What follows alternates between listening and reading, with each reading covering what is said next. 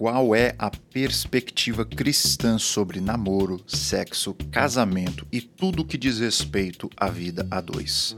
Eu me chamo Jean Francesco e neste episódio eu vou falar muito sobre esse assunto. Está no ar o JFcast, o seu podcast de teologia cristã.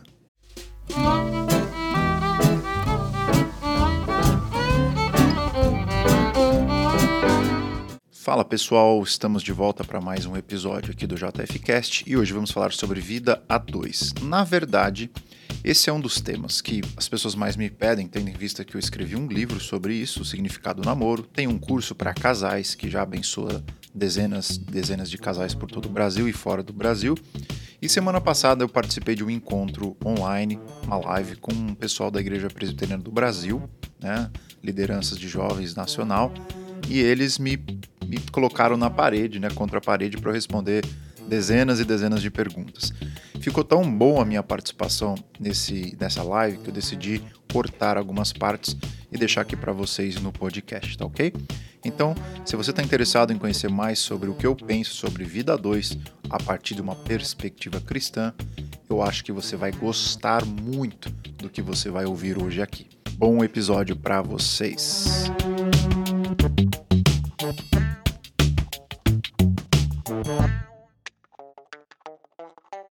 Se eu tenho o sonho de casar, isso pode ser que seja um plano de Deus para mim? Muito bem, vamos lá, respondendo de forma clara. O Senhor Jesus ensinou que não são todos que têm o chamado para o casamento. Concordam comigo?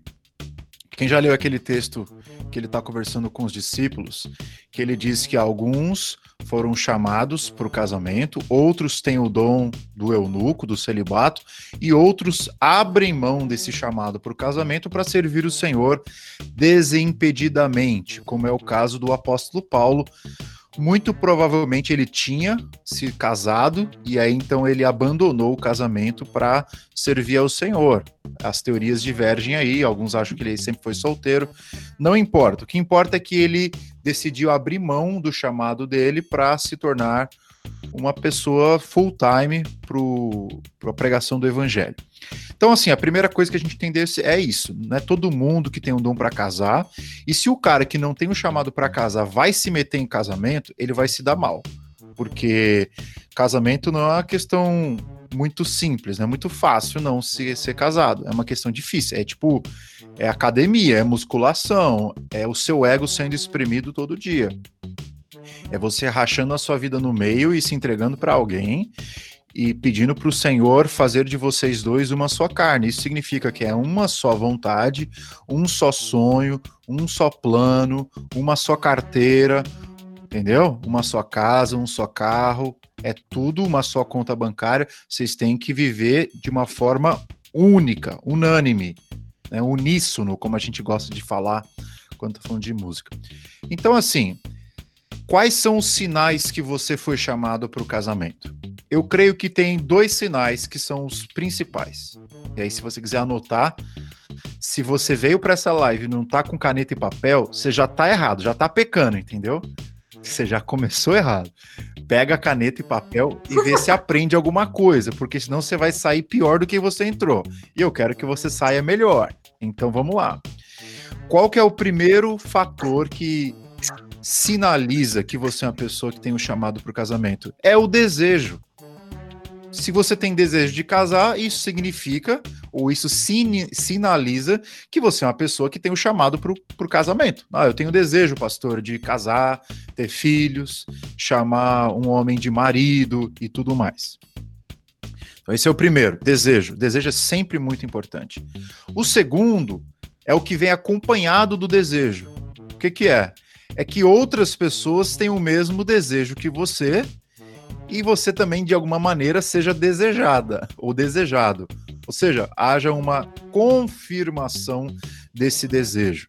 Né? Não adianta você ter o desejo de, de casar e, tipo, ninguém tem o desejo de casar com você. Acho que as duas coisas precisam se unir. Você não pode casar com você mesma. Faz sentido? tem, tem gente querendo casar com animais aí na Europa, tem gente querendo. Teve até uma mulher lá em Belo Horizonte que casou com ela mesma. Então, assim, para nós isso aí é absurdo. Se você vai casar, você tem que ter o desejo para isso e você tem que encontrar uma pessoa compatível com esse mesmo desejo para confirmá-lo. Então, essa é a primeira coisa. Uma segunda coisa que eu diria tem pessoas que falam assim: ah, pastor, eu não sei se é da vontade de Deus que eu case. Mas com qual base você fundamenta isso? Ah, eu não sei, eu não sei a vontade de Deus para minha vida. A questão é a seguinte, gente: ninguém sabe a vontade de Deus para nossa vida. Por uma razão muito simples. A vontade de Deus para nossa vida, ela se divide em duas partes. Você tem a vontade secreta de Deus, que é a vontade de decretos, é a vontade soberana dele sobre o que vai acontecer no futuro, e você tem a vontade moral de Deus, que são os mandamentos que ele nos deixou, a sabedoria bíblica pela, pelas quais nós guiamos a nossa jornada aqui na Terra. Então, assim, quando você fala, eu não sei a vontade de Deus para minha vida, você tem que qualificar bem do que, que você está falando. Óbvio que você não sabe a vontade secreta, por uma razão muito simples. Ela é secreta. Você não pode saber coisas que são secretas. A vontade de Deus secreta, ela, ela vai se revelando na história. Mas a vontade moral você sabe. E é por essa que você tem que nortear a sua vida procura saber quais são os princípios morais, quais são os elementos que norteiam a, a nossa escolha de uma pessoa. E a partir daí, você fundamenta uh, o seu desejo que você tem e aí você encontra uma pessoa. Então, assim, não tem muita dificuldade. Tem o desejo? Tem gente interessada por você? Isso significa que Deus te chamou para o casamento. E é um sinal, sinal muito claro disso. Então, essa é a minha resposta. Top, top. Muito bom, pastor. Pastor, tem mais uma pergunta que não é minha, gente, só para não me queimar aqui, que é do público. Vou ler aqui. É... Essa aqui é bem interessante, pastor, que talvez seja minha também. Ó, tem sido bastante difícil encontrar homens com atitude e iniciativa para falar o que quer. Essa aqui é. Ó, pastor, segura essa. Meu Deus do céu. É... Com quem quer e quando quer. Então, eu, a pessoa que escreveu, mulher, tenho medo de tomar essas iniciativas todas e perpetuar uma liderança pós-casamento. Faz sentido. É, que vai ser muito difícil de reverter. Quais são os parâmetros bíblicos? E aí, é, essa minha amiga aqui comenta uma coisa muito interessante. Não sei se você tem observado, mas aqui a nossa o MP, não a nacional, mas a gente vê em muitos lugares que as mulheres têm tomado toda a diretoria. Eu não falo que isso é ruim, não vou dizer que isso é ruim, não. Eu sou vice-presidente da minha sinodal, mas até que ponto isso é bom, sabe? Porque assim, eu vejo que precisa de homens líderes e agora o senhor fala em relação às mulheres e também pode bater um pouquinho nos homens, pastor, você fica à vontade. Não, isso é importante. Você tocou numa questão que eu acho que é central, não apenas para os relacionamentos, mas é uma questão de gênero que tem influenciado todas as demais esferas da vida. Então eu vou responder da seguinte maneira: uh, uma pessoa que está interessada em casar, mas ela não encontra nenhum homem com atitude. Eu acho o seguinte: número um, uh, o que, que você pode fazer? Se você gosta de alguém, você vê que um cara é um homem de Deus, o fato dele não tomar atitude diretamente em relação a você pode significar duas coisas. A primeira, que ele não tem interesse por você, ou a segunda é porque ele tem interesse, mas ele é introspectivo, ele é tímido e ele não tem coragem de chegar em você. Se o que está acontecendo, e aí as meninas aí são têm propriedade para falar. Se o que está acontecendo é que aquele cara você acha que ele está interessado em você, mas na verdade ele não está, aí, minha filha, azar o seu. Você tem que trocar de pretendente. Agora, se o que está acontecendo é a segunda alternativa, a melhor coisa. Sente e chora. a melhor coisa que eu diria para você é o seguinte: ele é, ele é sem atitude em que nível? Ele é um cara introspectivo por natureza, mais acanhado, ou ele é um banana? Porque assim, primeiro você precisa analisar. Se ele for um banana, o que é um banana? É um cara sem atitude. É um cara que não tem opinião formada sobre nada. É um cara que vai na onda de todo mundo. É dificilmente você vai conseguir entender que aquela pessoa é cristã, para começo de conversa. Então, o fato dela, da pessoa não assumir a sua masculinidade, não assumir a sua postura de liderança na sociedade, é um problema gravíssimo. E se essa é a conclusão que você chegou sobre o homem A, B, o pretendente C, você tem que cair fora desse cara e não, esper não esperar nada da parte dele, porque Deus me livre você casar com um cara assim. Agora, se o que está acontecendo a situação é que tem um cara que você gosta, ele gosta de você, mas ele é um cara tímido. O que, que eu aconselho as meninas fazerem? Não tomarem a iniciativa de pedirem namoro, essas coisas tal, mas de dar um empurrãozinho, de acender a luz verde na cara do sujeito e falar assim: olha, uh, eu queria dizer que eu gosto de você. E ou queria dizer que você é um cara legal, que eu te admiro muito, tudo mais. Você deixa o jardim preparado para que assim o cara eu abra os olhos e sinta vergonha de não ter sido o iniciador da coisa. Essa é a minha resposta. Agora, por outro lado, de fato você tocou num problema, né, que, como eu falei, não afeta apenas os relacionamentos, afeta as lideranças no Brasil como um todo e no mundo também, que é essa falta de proatividade e, ou inércia masculina. Isso é um problema seríssimo eu, eu vejo com, com muita propriedade o cara que faz essa pergunta, porque de fato os homens eles estão muito acanhados, estão muito acanhados. E a pior coisa que o cara pode fazer numa situação dessa é culpar as mulheres. Ah, mas é o movimento feminista que está gerando isso.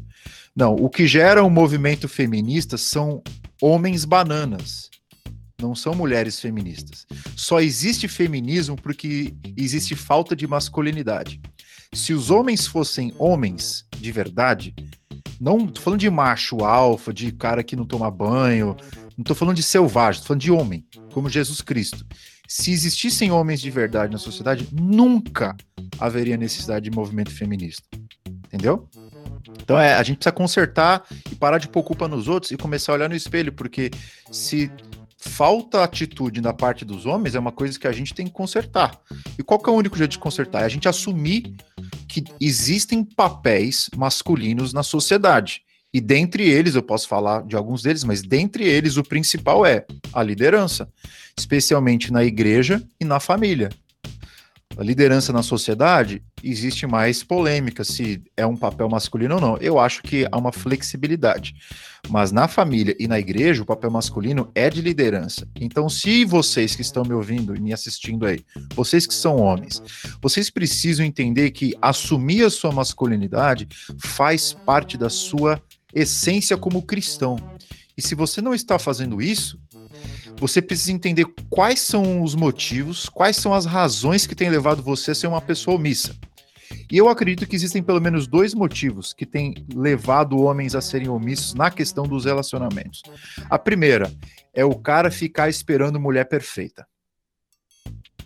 Eu queria dizer para você que metade da laranja, cara metade, alma gêmea não existe. Você não deve procurar a mulher perfeita. Você deve procurar a mulher que tenha pelo menos três atributos. Número um, seja de Deus. Número dois, seja uma pessoa com valores. E número três, seja uma pessoa que te atraia, que gosta de você. É só isso, cara. Não enche o saco. Não fica levantando 30 critérios para você uh, eleger uma pessoa que é, ah, essa pessoa é uma mulher que vai querer casar comigo, uma pessoa ideal. Cara, pouco te falta para você escolher uma mulher para você casar. Você não precisa ficar escolhendo demais.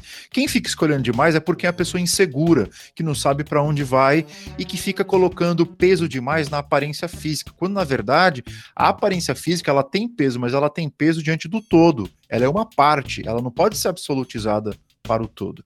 Então essa é a minha opinião. Eu acho que os homens eles estão são muito preocupados com escolher, escolher, escolher demais e boas oportunidades passam na frente dos olhos deles, eles falam que não tem mulher na igreja. Primeira coisa. A segunda razão por que eu vejo os caras muito frouxos demais é porque os caras, eles por alguma razão pensam que eles não podem tomar iniciativa a não ser que a mulher tenha sinalizado que gosta dele. Pô, cara, mas para de ser burro. Só tem um jeito de você saber se aquela mina gosta de você, se você perguntar para ela. Você pode ter a opinião do fulano, fulano do Beltrano, mas só tem um jeito claro de você saber se uma pessoa gosta de você. É perguntando para ela. O que que isso significa, meu jovem? Que você tem que tomar riscos na sua vida. Sem riscos, não tem condição de você ter uma vida bem sucedida nos relacionamentos. Você tem que assumir risco. Eu tenho uma frase que eu costumo falar: é a seguinte: a vida sem riscos é um risco de não viver. Então, se você está querendo entrar num relacionamento e não ter risco nenhum, você caiu do cavalo. Então, você tem que tomar o risco, você tem que tomar atitude e sempre entendendo que a sua masculinidade passa por isso. E eu acho que, meninas, vocês não têm que correr atrás de homem, vocês podem dar uma força se faz parte da personalidade daquele cara em especial ser mais introspectivo. Agora, se for um banana, você tem que cair fora, ficar na tua e orar para Deus colocar um homem legal na sua frente, porque ficar casado 50 anos com banana é pior do que ficar solteiro. Heavy, próxima pergunta é uma pergunta mais pessoal, mas creio que vai ajudar muita gente também, porque vai saber quem mais está passando por essa situação. Quer dizer, pessoal não minha, tá, gente? Só para meus amigos não começarem a me zoar mesmo, que eu não tenho moral mais aqui, tô vendo.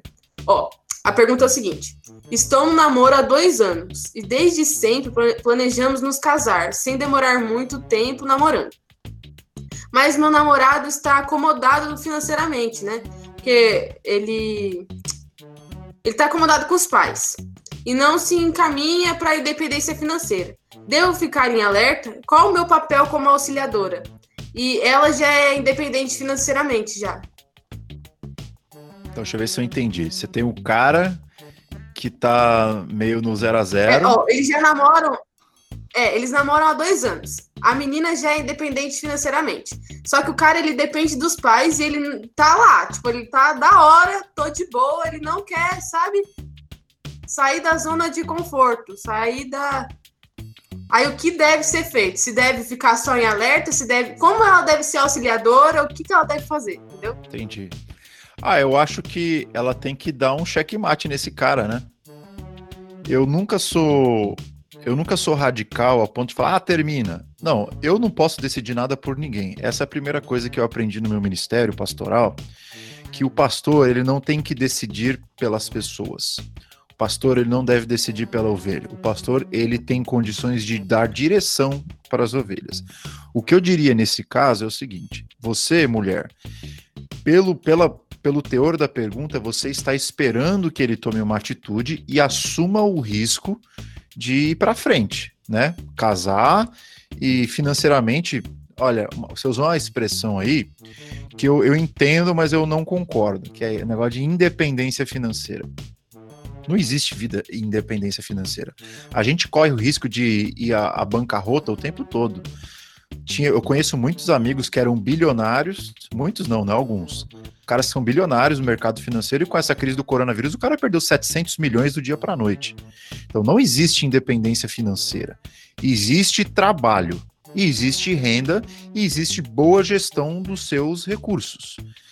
Para você casar, Número um, você não precisa ter estabilidade financeira, você não precisa ter independência financeira.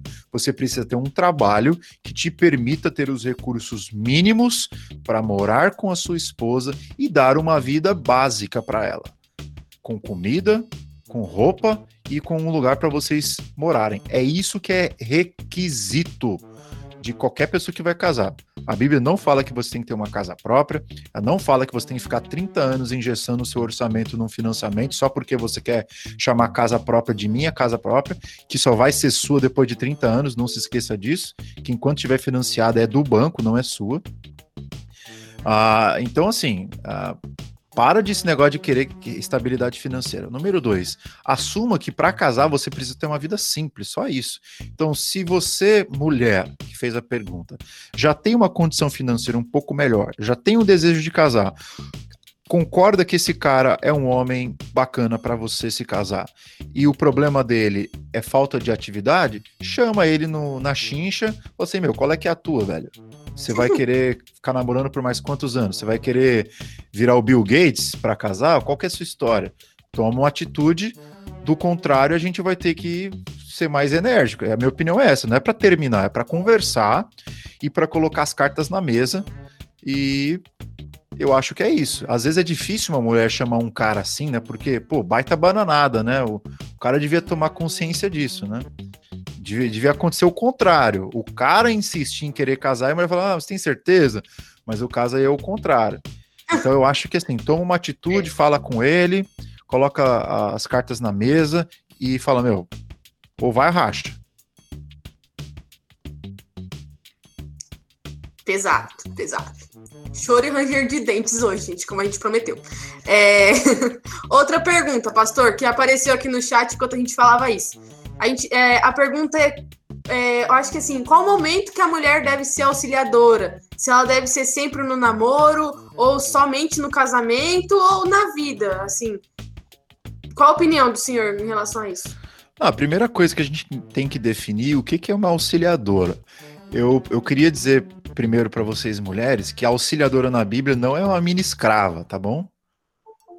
A auxiliadora na Bíblia não é uma mini escrava. Que, que significa auxiliadora? É uma mulher que está junto com o marido, suportando no sentido de dar alicerce à liderança dele. É isso. O que é uma auxiliadora? É uma mulher que reafirma, que admira e que enobrece a liderança do homem dentro do casamento. Isso não significa que só o homem tem que tomar as atitudes, isso não significa que só o homem manda, nada a ver. Nada a ver, nada mais longe da verdade. Isso significa que vocês vão sentar para conversar o que, que é departamento de um, o que, que é departamento de outro, mas significa que você entende que há um propósito divino na constituição familiar que Deus colocou responsabilidades últimas sobre o homem. Que quem vai prestar contas diante de Deus sobre o seu relacionamento é o homem e não a mulher. Por mais que os dois tenham errado, é só você lembrar a narrativa de Gênesis 3. Quem pecou primeiro, foi a mulher ou foi o homem? Foi a mulher. Mas quem foi chamado a atenção primeiro? Foi a mulher ou foi o homem? Foi o homem.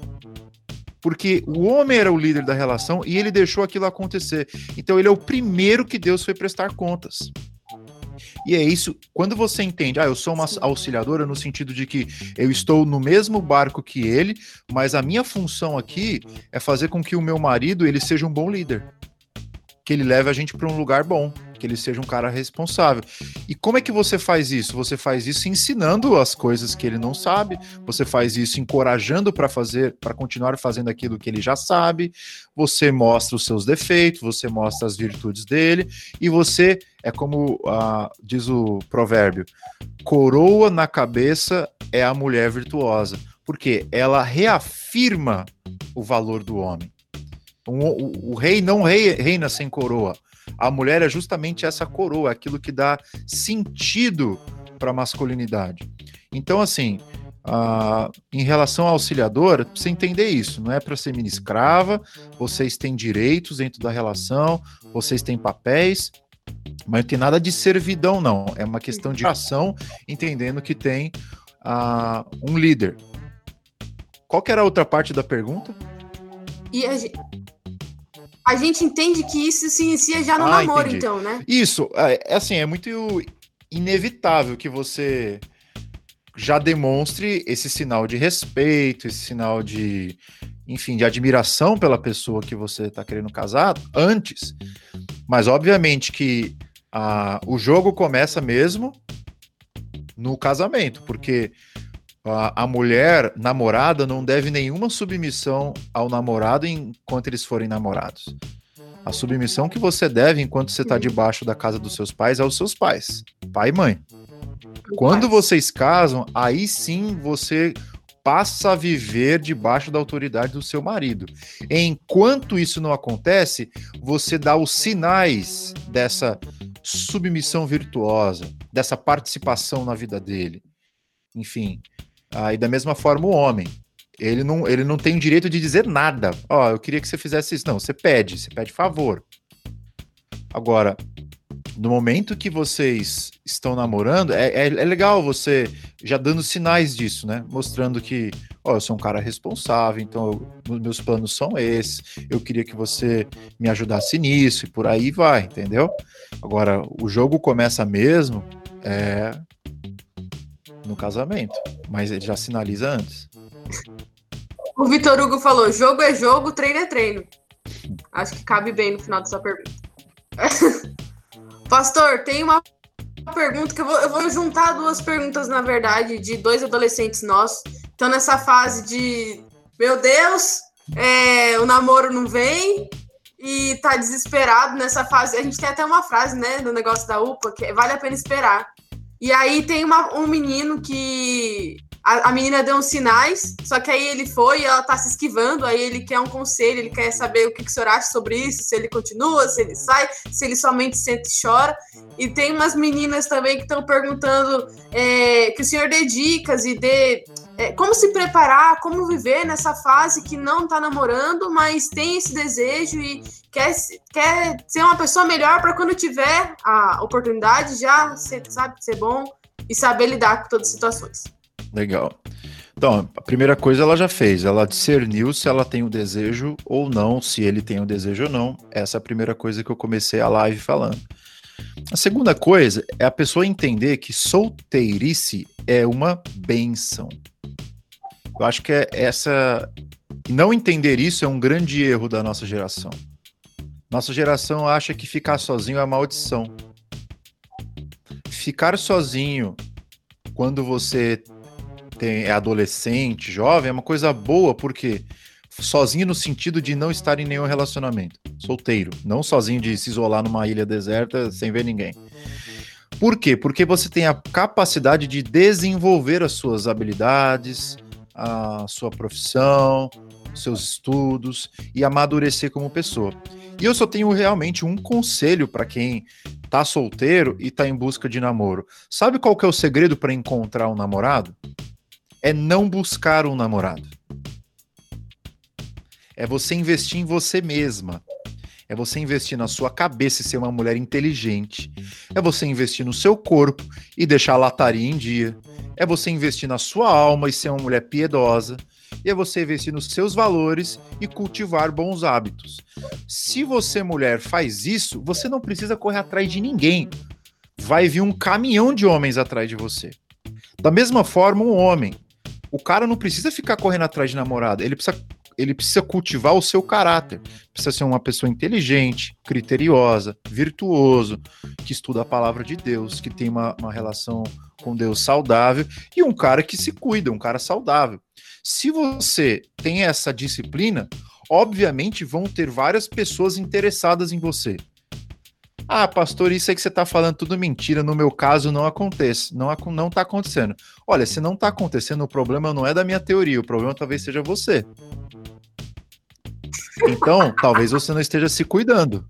Se, eu, eu, garanto aqui, eu ponho a minha mão no fogo. Eu não sou um cara dos mais bonitos, dos mais sarados. Eu tenho uma baita de uma barriga aqui, mas eu investi no que eu pude. Foi na minha cabeça, nos meus valores, na minha relação com Deus e sempre procurando ser um cara sério. Não deu outra. Eu casei assim, ó, rápido.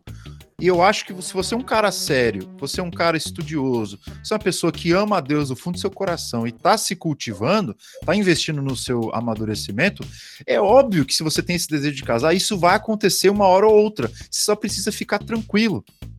Tá bom? Então isso vale tanto para homem quanto para mulher. O problema, sabe o que, que é? As pessoas elas ficam buscando o relacionamento e esquecendo de desenvolver a sua própria personalidade. E é isso que é o problema. E aí a pessoa fica anos e anos e anos numa busca sem fim, uma busca interminável e nunca chega a lugar nenhum. Então o segredo para encontrar um namorado, uma namorada para casar é não buscar. Por isso que eu acho que esses encontros de namorados é a pior coisa que existe no mundo, porque é antinatural. Você meio que é igual aqueles cultos de milagres dessas igrejas heréticas aí. Você marca a agenda para o milagre acontecer. Meu Deus do céu, ser milagre é justamente porque não tem agenda é o extraordinário, é aquilo que está fora do ordinário. Então você não pode, da mesma forma Sim. que você não pode agendar um milagre, você não pode agendar um amor. Ele acontece, é, é vínculo, é relacionamento, é contato, são olhares, é convivência, tá entendendo? As pessoas misturam muito as coisas. Assim, não é testemunho meu, gente, mas eu posso complementar que ir nas coisas da UMP, ir nas coisas da UPA, rola casamento. Mas não é aquilo que o pastor falou, entendeu? Que você vai naquele evento, naquela hora, naquele momento, no pisca, não é no pisca, entendeu? Não é que vai acontecer no pisca. É porque é, são possibilidades, mas não quer dizer que o milagre vai acontecer lá, entendeu? Próxima pergunta, pastor. Recebi aqui O que, que o senhor fala sobre diferença de idades? Legal, eu, enfim, né? Pelo fato de eu ter escrito um livro sobre isso, e agora eu tenho um curso de noivos também, que tem vários alunos já, eu tenho mais de 50 alunos nesse curso de noivos. Ah, eu tenho recebido cada história, e uma das histórias que eu recebi recentemente tem a ver com um rapaz que ele tem 19 anos e ele está noivo de uma mulher de 38. Eita! É. E aí virou uma, uma, uma coisa doida, né? Do, com a família, os pais eram meio contras e tal. E aí o cara veio me perguntar, isso quando eles eram namorados ainda. E pastor, o que, que eu faço? O que, que eu faço para convencer meus pais que a minha pretendente é uma pessoa legal que vale a pena, independente da, da, da diferença de idade? Aí o que eu respondi para ele é o seguinte: a primeira coisa, você precisa entender bem claramente se essa relação é boa mesmo para você. Antes de tentar convencer os seus pais, você precisa convencer a você mesmo. A si próprio. É. Do contrário, você vai tentar convencer os seus pais de uma coisa que nem você mesmo está ciente. e aí eu perguntei para ele, me dá três razões do porquê a diferença de idade não vai interferir na relação de vocês. E aí ele falou, não, porque eu sou um cara que comecei a trabalhar muito cedo, então eu nunca tive problema com esse negócio de maturidade. Eu, com 19 anos, já tô trabalhando desde os 14. E o cara foi falando tal. E ela é uma mulher que ela ela, pelo que ele disse, né, embora ela seja uma mulher já de, uns 30 e poucos anos, ela tem uma cabeça muito parecida com a dele, tem os mesmos objetivos e tudo mais. O cara tinha 19. Então ele foi falando várias coisas, né? De que é uma mulher de Deus e tal, que ela não via problema. Aí eu perguntei o que, que ela acha sobre filhos. Não, ela quer ter filhos tal. Então uma das coisas que a gente vai ter que decidir no início do casamento é: casou, já tem que engravidar, porque se ela tá com 39, 38, sei lá, se você quer, quer ter filhos com ela, você não pode esperar muito tempo. Do contrário, ela não vai ser mãe, ela vai ser direto bisavó dos seus filhos. Entendeu? Então são coisas que você tem que pesar na balança e ser racional. Tá entendendo? Tem que ser racional, tem que fazer perguntas inteligentes. Do contrário, você vai se levando só pelas emoções e vai deixando o negócio pegar fogo quando você viu você casou com uma pessoa e todos os sonhos que você tinha você não vai poder realizar. Então, assim, na medida que você coloca os pesos, os custos, porque assim, qual que é o ideal, na minha opinião? O ideal é que você case com uma pessoa que esteja mais ou menos, é igual a eleições, né? Com a margem um pouco para cima, um pouco para baixo, né? Uh, margem relativamente baixa. Por quê? Porque isso vai fazer com que vocês tenham mais compatibilidades e vocês possam envelhecer juntas e continuarem casados para sempre. Do contrário, eu falei até para esse rapaz: olha, se ela tá com 38, 39, vocês vão ficar casados, vamos supor, alguns anos, provavelmente ela vai morrer antes de você e você vai ter que casar de novo. Você já parou para pensar nisso? Nossa, eu nunca tinha parado para pensar nisso. Então, essa é a hora de você pensar quando não está casado, porque depois que casa, não é para pensar mais nada. É para você permanecer casado, entendeu? É uma união indiss indissolúvel. Então, é isso que eu diria. Eu não vejo um problema com a diferença de idades, desde que você calcule muito bem os custos dessa decisão. Top. Acho que o senhor postou sobre isso, né, no Instagram? Devo ter postado, é tanta pergunta que me fazem. Ah. Pastor, tem mais uma. É... Quer dizer, quantas perguntas você pode responder ainda? Que a gente tem várias aqui. Manda aí, velho. Tá tudo em quarentena aqui também. Ah, então tá de boa. Oh, o que o senhor diz sobre oração para namorar, oração para casar? Porque assim, a gente, a gente tem um, um, um, meio que um limbo, assim, que a gente estava entendendo nessa pergunta, que, que, é tipo assim, até que ponto? Porque a galera às vezes só quer orar. Aí o que, como seria essa oração? Senhor meu Deus, que dê certo, amém? Como seria assim, sabe? Uhum. Olha, a primeira coisa que eu diria é o seguinte: orar nunca é uma coisa que o diabo vai te recomendar fazer. Então, oração é, nunca é uma coisa ruim. Se Sim. tem uma coisa boa, é orar. Então, assim, orar nunca faz mal. Então, quero que você entenda muito claro. O problema qual é? É que tem situações na vida, entenda muito bem o que eu vou falar para você não distorcer minhas palavras e sair falando mal de mim por aí. Tem tem algumas situações na vida que são tão claras e evidentes que você não precisa orar para saber qual é a vontade de Deus. Por exemplo, você tem uma, você tem duas opções de emprego. Uma que é para você dar calote em alguém e a segunda para ser honesto, você não precisa orar para saber. Ó, oh, Deus me ajuda para fazer a escolha certa. Você não precisa, porque a luz da natureza já revelou para você. Você está entendendo? Deus ele fala conosco de duas maneiras na Bíblia, uh, na, na, na vida como um todo. Ele fala por vias ordinárias e por vias extraordinárias. Quais são as vias ordinárias? São aquelas que ele já registrou na, na escritura e no senso comum, tá certo? É a sabedoria humana. Sabedoria humana, ela, ela tem muita coisa da sabedoria de Deus. E em segundo lugar, você tem a sabedoria, a, a, vamos dizer assim, uma revelação extraordinária, que é quando você ora e aí você sente no seu coração alguma coisa que você acha que veio de Deus e olha, eu vou pular fora disso aqui. Ou uma pessoa que te aconselhou e foi voz de Deus para você. Então, o meu ponto é: uh, orar é bom, problema é quando você já sabe o que você precisa saber e mesmo assim você fica enchendo o saco de alguém falando vamos orar, vamos orar, quando na verdade o que você devia falar vamos namorar, vamos casar e pronto. Tá entendendo? Tem igrejas que levam esse negócio tão a sério que eu teve um caso que eu, eu tratei recentemente. O pastor pediu para a menina ficar orando seis meses distante do rapaz só para entender, para Deus confirmar. Nossa, quando voltou nem gostava Para Deus ver, né? confirmar né? se era aquela mesma ou não. Aí eu falei assim, meu Deus, que conselho mais acéfalo para ser bem soft, né, na minha crítica. Não faz sentido nenhum. Então, uh, eu acho que é por aí. Oração é bom, é bom demais, mas você precisa entender que Deus deixou alguns sinais que você não precisa orar necessariamente. Então, você, por exemplo, olhou a menina, ela é uma mulher de Deus, ela tem as, lá, as qualidades físicas que você gosta, sem ser uma Gisele Bündchen, não precisa. uh, ela te, ela tem planos e sonhos que são compatíveis com os teus. Vocês são amigos, vocês têm boa prosa, boa conversa. Enfim, vocês estão num momento bom na vida de vocês. Eu acho que é o seguinte, cara. Você ora, Deus me dá sabedoria, eu vou tomar uma atitude. Você toma atitude, ponto. Agora, você ficar criando a ilusão de que você vai orar por seis, sete, oito meses, que Deus vai te responder, Deus ele não responde o óbvio quando o óbvio já está direto na tua cara, entendeu? Pesado, pastor.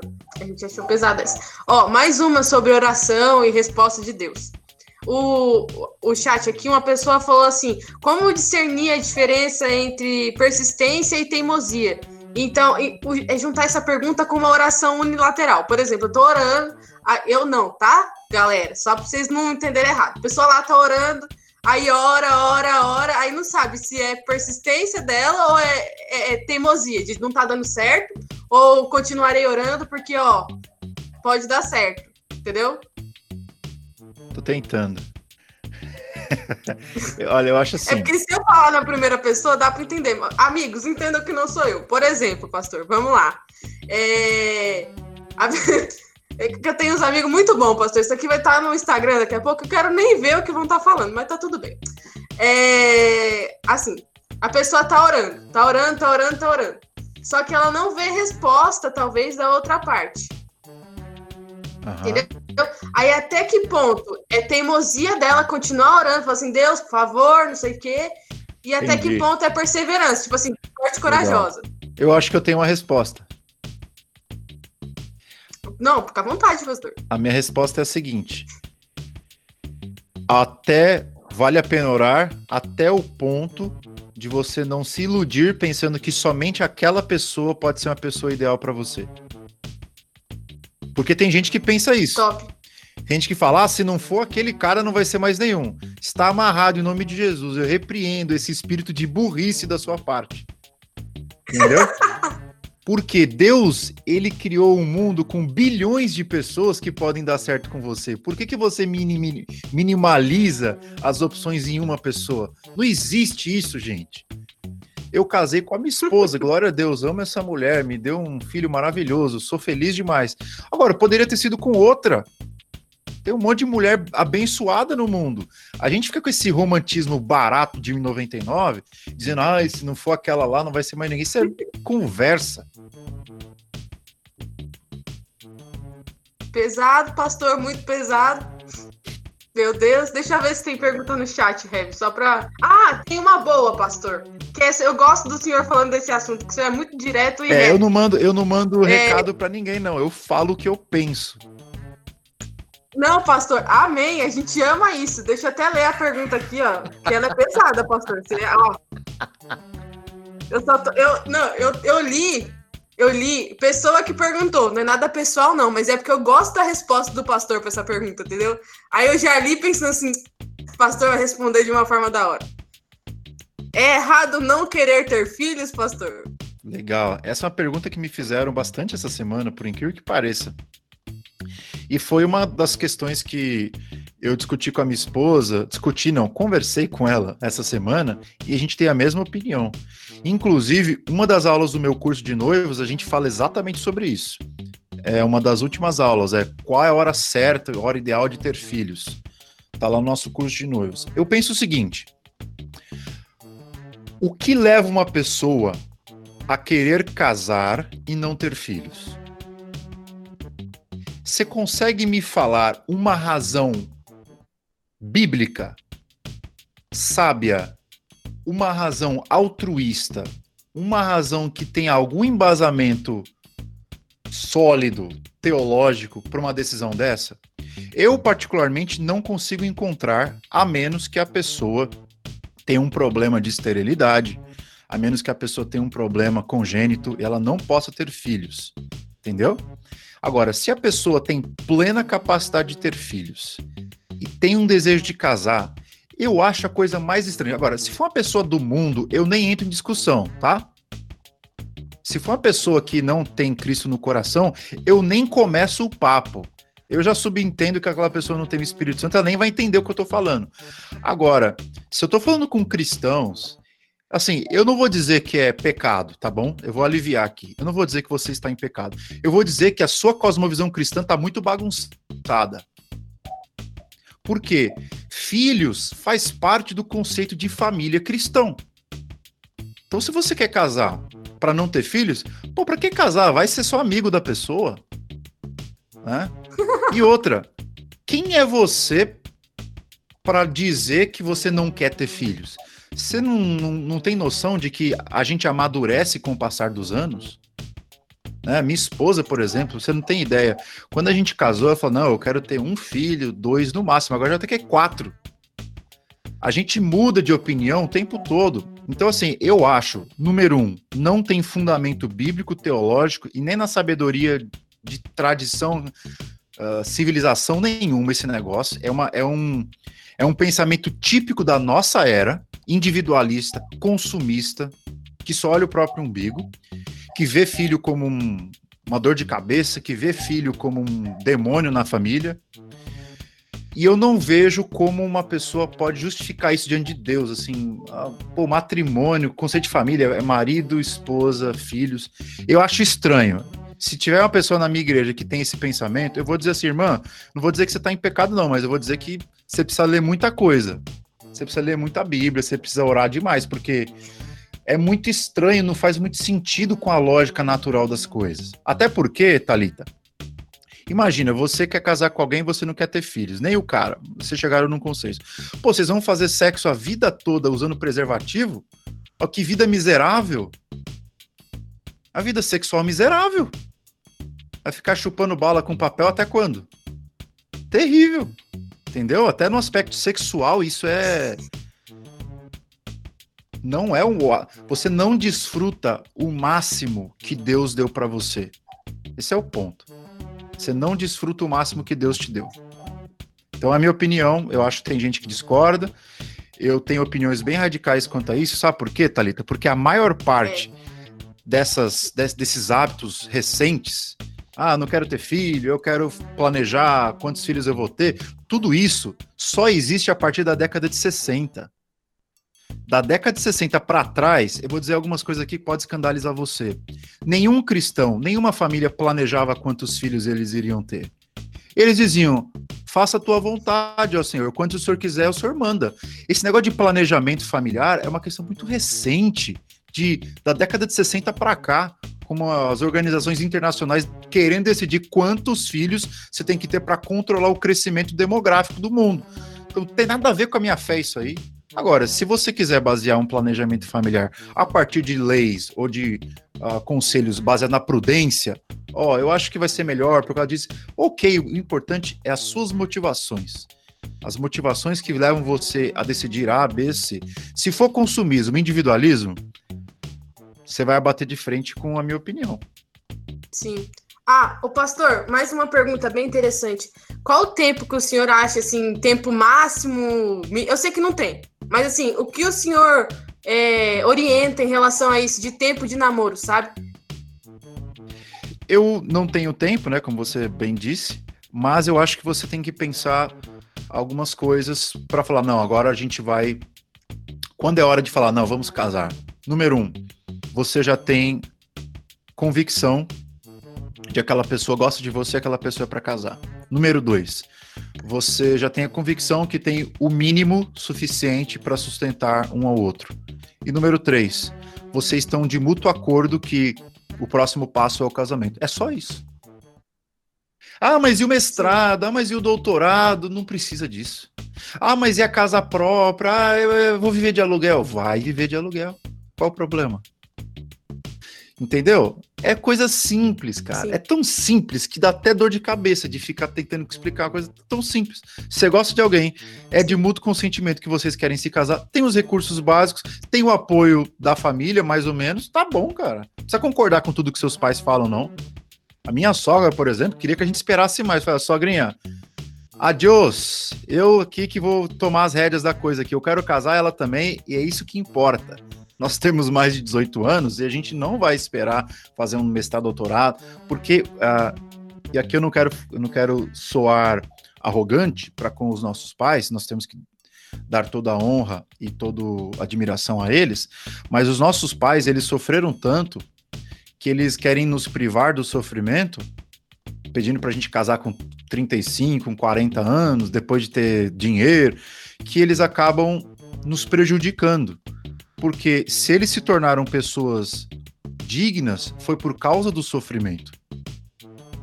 Agora, se eles nos tirarem a crise, se eles nos tirarem o sofrimento, eles não estão nos tirando apenas a dor, eles estão nos, nos tirando a oportunidade de crescer.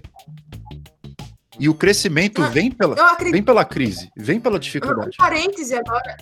Sim, um parêntese, eu acredito que isso tem acontecido cada vez mais com a nossa sociedade, né? Porque antes, é, o reflexo na gente. Aí tem uma geração mais nova ainda que está sendo privada de mais sofrimento ainda. Tanto que eu estava conversando hoje com uma amiga minha, uma coisa simples: brincadeira de acampamento. Como as coisas estão sendo cortadas agora, tipo, isso não pode, porque isso não pode, porque isso não pode. E você vai criando uma geração muito mais assim, não me toque, não me rele, não me deixe crescer e já me deu o caminho sem sofrimento, do que uma geração forte que entende para onde está indo, como está indo e, sabe, sabe andar. Então eu acho que é exatamente isso, sabe? Privar de muito sofrimento também não é bom, não. É, então, eu tenho aquela visão de que o namoro que Deus curte é o namoro curto. Agora, se você começa a namorar com 14 anos, como que esse namoro vai ser curto? Vai casar com 15? Uhum. Com 17? Não, você vai namorar no mínimo 10. É por isso que eu falo: se você quer namorar com 15 anos, você tem que planejar o casamento com 19, com 20. Do contrário, quanto maior for a durabilidade do seu namoro, menor será a sua, o seu comprometimento com Deus, menor será, enfim, o tempo para você se dedicar às suas próprias coisas, ao trabalho, tal. Você vai ficar lá tentando sustentar o namoro. Então, a minha opinião é o seguinte, cara: cuida da sua vida, trabalha, vai estudar, quando você tiver um mínimo de maturidade, sei lá, tá com uns 22, 21, 19, 20, aí sim, cara, começa o namoro, namora dois, três anos e casa. É a minha opinião. Ou até mais cedo, eu tenho vários casos de gente que tava com 26 anos aí, o cara já sabia o que queria da vida, já tinha os recursos mínimos, já tinha planos e sonhos do que ele queria fazer. Namorou seis meses, sete meses, já conhecia a pessoa e casou. Eu acho que a nossa sociedade está muito doente, as pessoas são muito inseguras, as pessoas não sabem para onde ir, elas estão perdidas. E me dói no coração constatar que dentro da igreja as pessoas estão tão perdidas quanto do lado de fora. Isso é vergonha para nós. Se a gente tivesse um pouquinho mais de raciocínio, de leitura bíblica e um pouco mais de honestidade para falar dessas coisas com seriedade, com autoridade, a gente estaria dando exemplo para a sociedade. Eu acho que a gente está melhor, mas podia estar tá muito mais.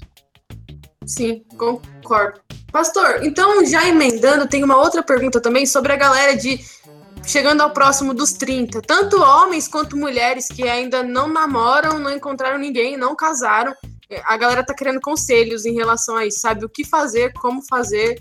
A gente já entendeu que não é para ir no encontro da costela perdida, né? Que o milagre não tem hora marcada, mas o que, que o senhor aconselha? Eu aconselho que você, assim, a quarentena tá sendo uma, um desafio, né, para essas pessoas também, né? é tipo assim, pô, o cronômetro tá continuando a rodar e eu tô parada. e eu tô aqui parada.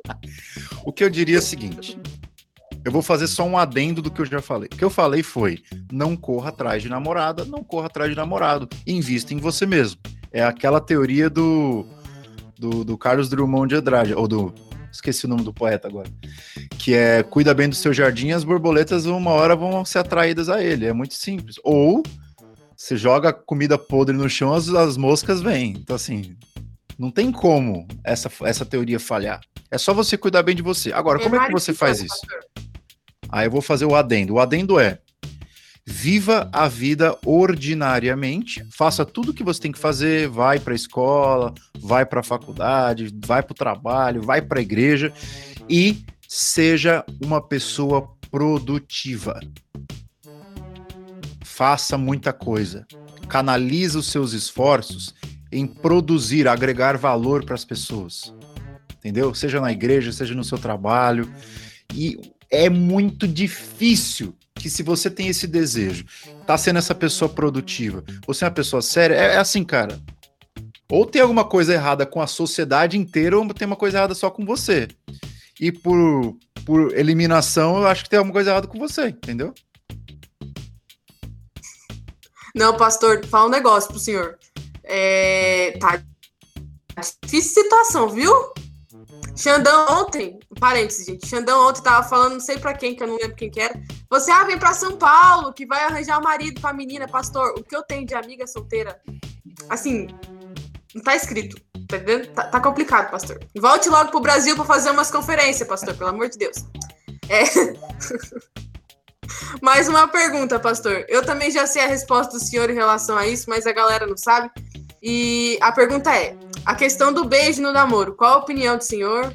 Ah, eu acho que aquele, aquela opção da namoro da corte, quem quiser fazer, faça. Não vejo problema nenhum. Ah, eu quero namorar, mas eu não quero beijar. Eu quero só estar perto dos familiares. Eu não quero passar tempo sozinho.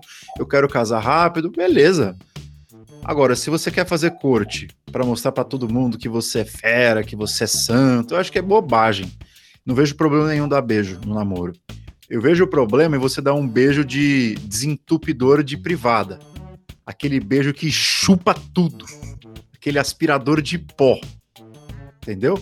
Óbvio, eu não vou ficar medindo quantos centímetros de língua você tem o direito de usar.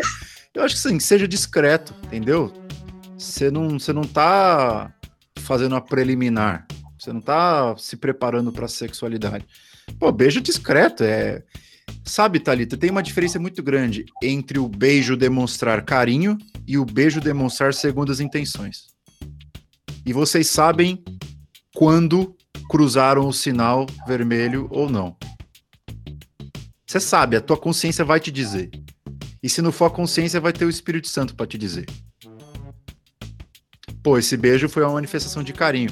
Esse beijo foi erótico, esse beijo foi uma preparação pro. Entendeu? Pro vamos ver. Então, tome uhum. cuidado nisso. Pastor, a galera tá amando como o senhor é direto nas coisas. Não, mas Meu se eu não senhor. for, ninguém vai aprender nada, entendeu? Eu vou ficar aqui dando volta como 90% dos pastores fazem e ninguém aprende nada. Tem que ser direto. Por, por isso que tem muita gente encalhada, porque os pastores não sabem falar a real. A real é muito simples. Gente, olha aqui para mim, ó. Olha aqui para mim. A real é muito simples. Escolha uma pessoa e case. Ah, mas será que eu vou ser feliz? Não. Casamento não traz felicidade. O que traz felicidade é o Senhor Jesus Cristo. Se você já tiver o Senhor Jesus Cristo, se você já está caminhando com ele na cruz, a cruz do casamento você vai ser mais uma para você carregar. Só isso. Fica tranquilo. Se você já é feliz, o casamento vai tirar um pouquinho só dessa felicidade, mas você vai continuar. Vai dar trabalho, mas vai ser bom. Meu Deus. Pastor, mais uma pergunta aqui. Eu acho que assim, é... eu tava conversando. Agora, gente, agora a pergunta é minha. Chegou a minha vez da pergunta. Eu tava conversando com uma galera esses dias, a gente tem uma dúvida. A linha entre a amizade entre homem e mulher, qual que é a intensidade, sabe? O que, que é bom e o que, que não é. é. É uma linha muito tênue, sabe? De às vezes misturar as coisas e às vezes ser só. Agora é minha, gente. Agora é minha. Como que a gente faz pra ter uma amizade saudável, sabe? Porque é muito difícil você ter amizade com muita gente e aí acaba sendo íntimo de muita gente. Até onde é bom, até onde não é bom. É, esse é o problema que eu, eu costumo usar a metáfora da pistola e da metralhadora. Se você quer namorar, você tem que ser um cara pistola. Você tem que selecionar um alvo e é um tiro. Pá! É um tiro por vez. O problema de muita gente é o cara quer, quer ser uma metralhadora, o cara quer atirar em todo mundo. Entendeu? Eu acho o seguinte: tenha foco, mira numa coisa e vai. Seja um sniper. Não seja um. Um, um Rambo da vida, entendeu? Seja um sniper. o pessoal já tá fazendo piada do negócio aí. Por que, que eu falo isso? Não, não tem problema ser amigo de, de muitas pessoas. Eu acho que é impossível. Tudo bem, se você quer prosseguir com a sua ideia de que é possível, azar o seu. A vida vai te ensinar que não é. Amigo, minha avó já dizia, são poucos, cabe na palma da mão. Agora, tem a diferença entre amigo e colega. Colega é aquele que você fala de vez em nunca. Amigo é aquele cara que você convive, que você não consegue ficar sem conversar. Tá entendendo? Isso é amigo, o cara que tá lá para todas as horas. Assim, amigos são poucos e a tua esposa, o teu marido tem que ser o melhor amigo. Então, eu qual que é o segredo? Eu vou dar o pulo do gato para vocês. Recebem, recebam. O pulo do gato para você saber a diferença entre amigo e, e, namorado é o seguinte: tem que ser a pessoa muito amiga sua, que você tem vontade de conversar, que você gosta de conversar. Só que além disso, quando você conversa com ela, tem algo a mais que vem à sua cabeça. Tem um desejo a mais que vem à sua cabeça, que é o desejo da carne, entendeu? Não tem problema. Deus, Deus criou você com essa carne aí, não foi sem ela. Você não é um holofote. Você tem carne, você tem, tem libido. Quando você está numa amizade muito boa com alguém, mas você tem aquele algo a mais, essa é a. É o estalar dos dedos. Muito bom. Já respondeu. Essa foi a minha pergunta, eu admito. Essa foi a minha, já respondeu. Gente, mais alguém tem pergunta que o pastor. Pastor, que horas são aí? Na minha cidade aqui é 9h51. Ah, tá, tá, tá, de boa? Se tiver mais Vai pergunta? mais duas aí, vai. Isso, pastor, porque senão o povo não, não para, não. Deixa eu ver. Se alguém tiver mais pergunta, né? Porque eu não sei se tem, não. Gente, alguém tem mais pergunta? Pode ligar o microfone uma pessoa, porque as minhas do WhatsApp do Instagram já acabaram. Deixa eu só falar uma coisa aqui para vocês, que a gente tá com uma galera muito boa aqui, né? Pelo que eu estou vendo aqui, tem 65 uhum. pessoas. Coloque nos comentários Isso. aqui quantos de vocês têm o meu livro Significado do Namoro. Ó, tem gente que não ah, tem. É, é. Já vi que tem gente que não tem. É o seguinte: se você gostou desse conteúdo, Óbvio, a gente não tem condição de responder todas as suas perguntas, porque são muitas. É por isso que pessoas escrevem livros, porque nos livros elas expandem mais a, o raciocínio. E eu coloquei no meu livro, assim, muitas perguntas que a gente está falando aqui, tá lá. Outras não está tão explícita. Até porque, enfim, não tem como eu ser onisciente, né? Saber responder tudo. Mas muita coisa tá lá. Se você tem interesse, de continuar essa conversa comigo, se você quiser me levar para sua casa e ler o que eu escrevi, você pode encontrar o meu livro lá na Amazon ou você fala direto comigo. Me segue no Instagram, arroba Francesco, e eu vou passar o link para você comprar o livro físico. Só tem, acho, acho que tem menos de 40 exemplares, tá esgotado, não vem de lugar nenhum. Eu tenho 40 exemplares só. Se você me pedir, eu vou te dar prioridade. Fala, eu tava na live lá da, da UMP, tá bom? Porque eu acho que isso vai ajudar muito vocês tá? Porque muita gente fica com dúvidas e não sabe para onde ir. Galera, não tem jeito, ó. Olha aqui para mim. Você quer crescer na sua vida? Não adianta ficar recebendo papinha mastigada dos outros. Você precisa se dedicar, tirar o escorpião do bolso, ler bons livros e sair dessa sua preguiça e crescer. Não tem como a sua cabeça crescer se você não colocar ela para pensar. É igual o músculo, né? Você vai na academia, o músculo, para ele crescer, precisa doer. A cabeça também. Ah, mas eu não consigo terminar um livro. É porque a sua cabeça é flácida, mano. Tem que pôr a cabeça para pensar, tem que fazer raciocínio, tem que se esforçar. As pessoas não querem pensar e é por isso que elas ficam nessa, nessa, enfim, nesse loop infinito. Elas não saem do lugar. Entendeu? Desculpa aí o, o adendo. Sim. Pastor, perguntaram qual é o valor o valor do digital deve estar tá 22 e alguma coisa. O valor do físico com frete tá 40 conto. Para todo o Brasil. Gente, é muito bom. Compra o físico, porque aí você lê e chora ao mesmo tempo. É uma coisa muito boa, sabe? Muito boa mesmo. Eu comprei e é top. Muito top. Heavy, tem mais uma pergunta só então e a gente finaliza. É, sobre, o que, que o senhor diz sobre namoro à distância? A pergunta também não é minha, tá, galera? É dos colegas aqui. Deixa eu vou colocar aqui o Instagram, porque tem pessoa perguntando aí. Top. A Alita tem meu Instagram, você não tem? Tem. Ó, vou colocar aqui nos comentários, tá? O que, que eu acho de namoro à distância? Isso. Pô, essa pergunta muita gente me faz. Eu acho que eu até gravei um vídeo sobre isso. Não coloquei no YouTube, se eu não me engano, mas posso até colocar. Gravei com a minha esposa. Eu acho que namoro à distância, como qualquer tipo de namoro, pode acontecer duas coisas: dar certo ou dar errado. Para dar errado é muito mais fácil do que para dar certo. Por quê? Ah, porque namoros à distância, se você está morando num país, a pessoa está em outro, você está morando numa cidade, a pessoa em outro. Se você não tiver intencionalidade ou seja, você conversar com a pessoa, estabelecendo quando vai ser a data que nós vamos acabar com essa relação à distância, o namoro não vai para lugar nenhum.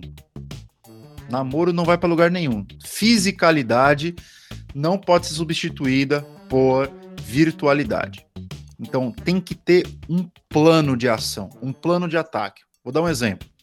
Ah, eu tô morando em São Paulo, fulano tá morando no Rio de Janeiro e nós podemos nos ver duas vezes no ano. Uma situação comum. Quanto tempo vocês querem permanecer nesse tipo de coisa? Vocês têm que fazer um plano. Ó, a gente vai ficar assim por dois anos. No terceiro ano a gente vai tomar outra atitude. Aí sim a gente vai casar. Enquanto isso a gente se vê duas, três vezes por ano. Sim, tem que ter um plano. Quando o negócio dá certo, é por essa causa. É porque eles tinham um plano e eles tinham uma aliança, um acordo, ó. Quando acabar esse processo aqui de distância, a gente fica junto, a gente casa. Então, esse é o que dá certo. O que dá errado é o seguinte: você fica lá no chat com a pessoa, video calling, no telefone. Aí vocês conversam sobre tudo, sobre o Big Brother, sobre o culto da igreja, mas nunca conversam sobre as coisas nucleares da relação, que é planos e sonhos, onde a gente quer chegar, se a gente quer casar ou não. Se a gente pensa em casamento sim ou não, entendeu? Se você fizer a primeira o primeiro uhum. conselho, é muito difícil com relacionamento à distância, com duas pessoas que se gostam, dar errado aí vocês vão tirando as arestas no meio do caminho. Agora, se você está na, no, no, no, na, na opção número 2, vocês só querem passar tempo, vocês não colocam plano, vocês nunca conversam sobre as coisas essenciais, você só fica jogando conversa mole. Cara, eu te sinto dizer, mas é, vai pra vala, entendeu? A chance de dar errado é muito grande. É isso que eu penso sobre namoro à distância. Eu namorei à distância, só para deixar claro para vocês aí, tá? Quando eu comecei a namorar minha esposa, eu estava em Campinas e ela estava morando em Santos. Tinha semana que a gente se via no fim de semana, tipo um dia, tinha semana que a gente não se via. E a gente ficou nesse negócio por dois anos. E aí no terceiro ano, a gente noivou, eu mudei para São Paulo, tinha terminado o seminário e nos casamos. Então tem que ter plano estratégico. Vocês podem ouvir eu falando desse negócio de estratégia, de usar razão. Né? Vocês podem achar que eu sou um racionalista. Não, eu só tenho cérebro. E se Deus te deu um cérebro, use-o. Porque todo mundo, ninguém vai discordar que a gente tem coração, que a gente tem sentimento. Certo? Isso é bom. Agora, o segredo para você ser feliz nos relacionamentos não é só usar a cabeça e também não é só usar o coração. É fazer uma boa combinação de ambos. Entender que você é um ser integral, que tem emoção, que tem a razão e precisa colocar as duas coisas no mesmo pacote. E esse foi mais um episódio aqui do nosso podcast JFcast. Se você tem interesse em participar dos temas que a gente trabalha aqui, fala comigo lá no Instagram, arroba Vou deixar um link aqui na descrição desse episódio para você me encontrar. E você pode sugerir temas, assuntos e dúvidas que você tenha, manda para mim e eu vou pensar, se estiver de acordo com aquilo que está na minha agenda aqui, eu posso gravar um episódio sobre o tema que você me mandou, tá ok? Vou deixar aqui também na descrição os meus livros, especialmente o livro sobre namoro que eu escrevi. Se você tem interesse em aprofundar a sua visão sobre esse assunto, eu acho que não tem melhor material em português hoje para você ir, vai direto no meu livro, tá bom? Fiquem com Deus, que Ele abençoe vocês em todas as áreas da sua vida e tchau!